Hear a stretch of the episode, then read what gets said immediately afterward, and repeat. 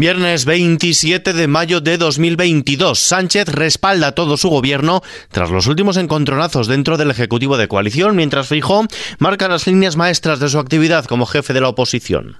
XFM Noticias.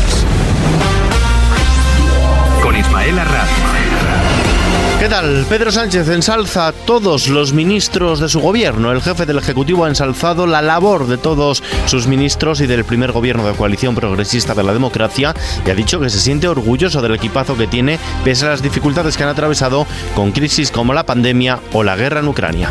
El gobierno de coalición progresista siempre ha tenido claro que las respuestas a estas y a otras muchas crisis debían ser resueltas con empatía y diálogo social, con proximidad y también con compromiso social. Palabras del presidente del gobierno después de que Unidas Podemos haya desmarcado por primera vez del PSOE en la votación de un proyecto de ley procedente del gobierno de coalición tras abstenerse en la ley audiovisual que ayer aprobó el Congreso.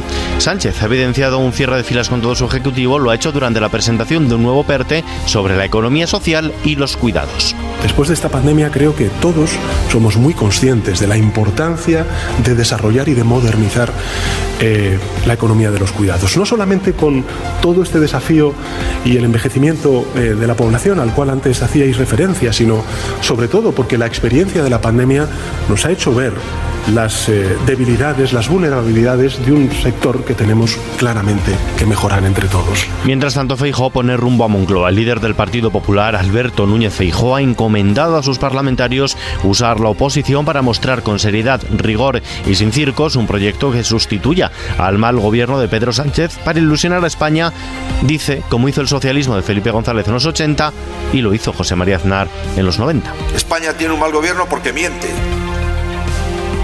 como demuestran todos los estudios que desmienten todas las previsiones económicas del gobierno.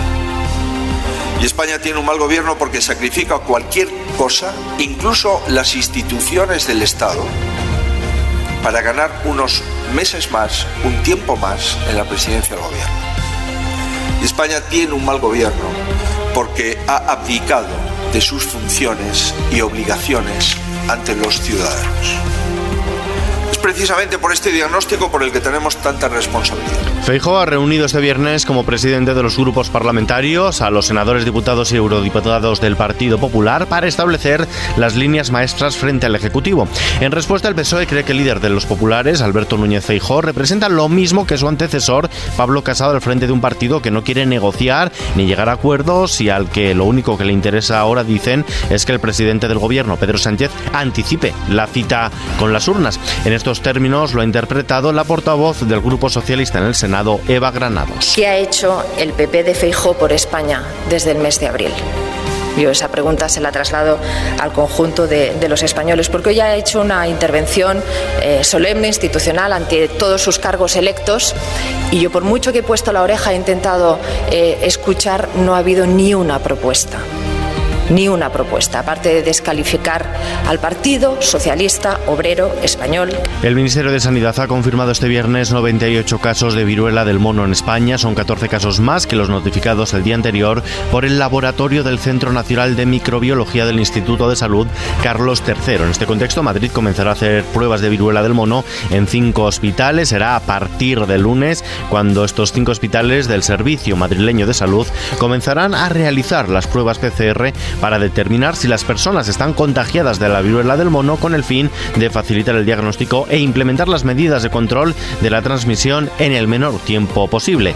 Elena Andradas, directora general de Salud Pública de la Comunidad de Madrid. Ante la necesidad eh, y el colapso que ahora mismo puede haber, el, número de muestras que están pendientes de análisis en el Centro Nacional de Microbiología, eh, facilitar un eh, diagnóstico lo antes posible para seguir implementando las medidas de control eh, en el menor tiempo posible. Fuera de nuestras fronteras, la Casa Blanca no tiene duda. Señalan que la Asociación Nacional del Rifle contribuye al problema de la violencia armada en Estados Unidos en el marco de la celebración de su convención anual en Houston. Desde la administración Biden califican de vergonzoso que la asociación y sus aliados hayan interpuesto en el camino de promover medidas que todos sabemos dicen que salvarán vidas y mantendrán las armas alejadas de las personas que aterrorizan a las comunidades. Así lo ha manifestado Karin Karine Jean-Pierre es la secretaria de prensa de la Casa Blanca.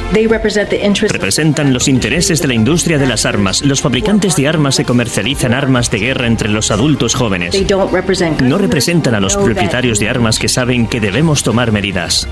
Atención a este dato. Más de 6,7 millones de personas se han visto obligadas a salir de Ucrania desde que Rusia comenzó su invasión el 24 de febrero, según datos que ha facilitado hoy el alto comisionado de Naciones Unidas para los Refugiados, el ACNUR, que ha detectado también más de 2,1 millones de retornos a territorio ucraniano. Naciones Unidas ha advertido de que la cifra de refugiados seguirá subiendo si no hay un alto el fuego e incluso en abril vaticinó que podrían abandonar Ucrania unos 8,3 millones de personas. Más cosas, igualdad desmiente una fake news, un bulo. La ley del solo sí no dice que un piropo sea ilegal. La secretaria de Estado de Igualdad, Ángela Rodríguez Pam, ha insistido en que la ley del solo sí es sí no considera el decir piropos como un delito, pero sí el acoso sexual y ha pedido no ridiculizar la violencia sexual que padecen las mujeres.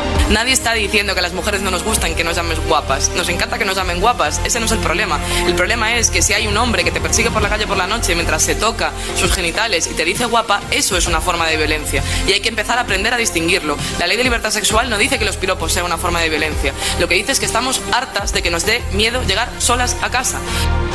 Mientras tanto, los ministros de Energía y Clima del G7 han cerrado su reunión en Berlín con un compromiso para impulsar la independencia de los combustibles fósiles, en particular el carbón, y emplear recursos de forma más sostenible, todo ello con el fin de proteger el clima y el medio ambiente. En esta línea, el presidente del gobierno, Pedro Sánchez, ha analizado junto al fundador de Microsoft, Bill Gates, la respuesta que mediante la cooperación ha de dar la comunidad internacional a grandes retos globales como el cambio climático, la seguridad alimentaria y las pandemias. Sánchez se ha reunido en el Palacio de la Moncloa con Gates, quien se encuentra de visita en España.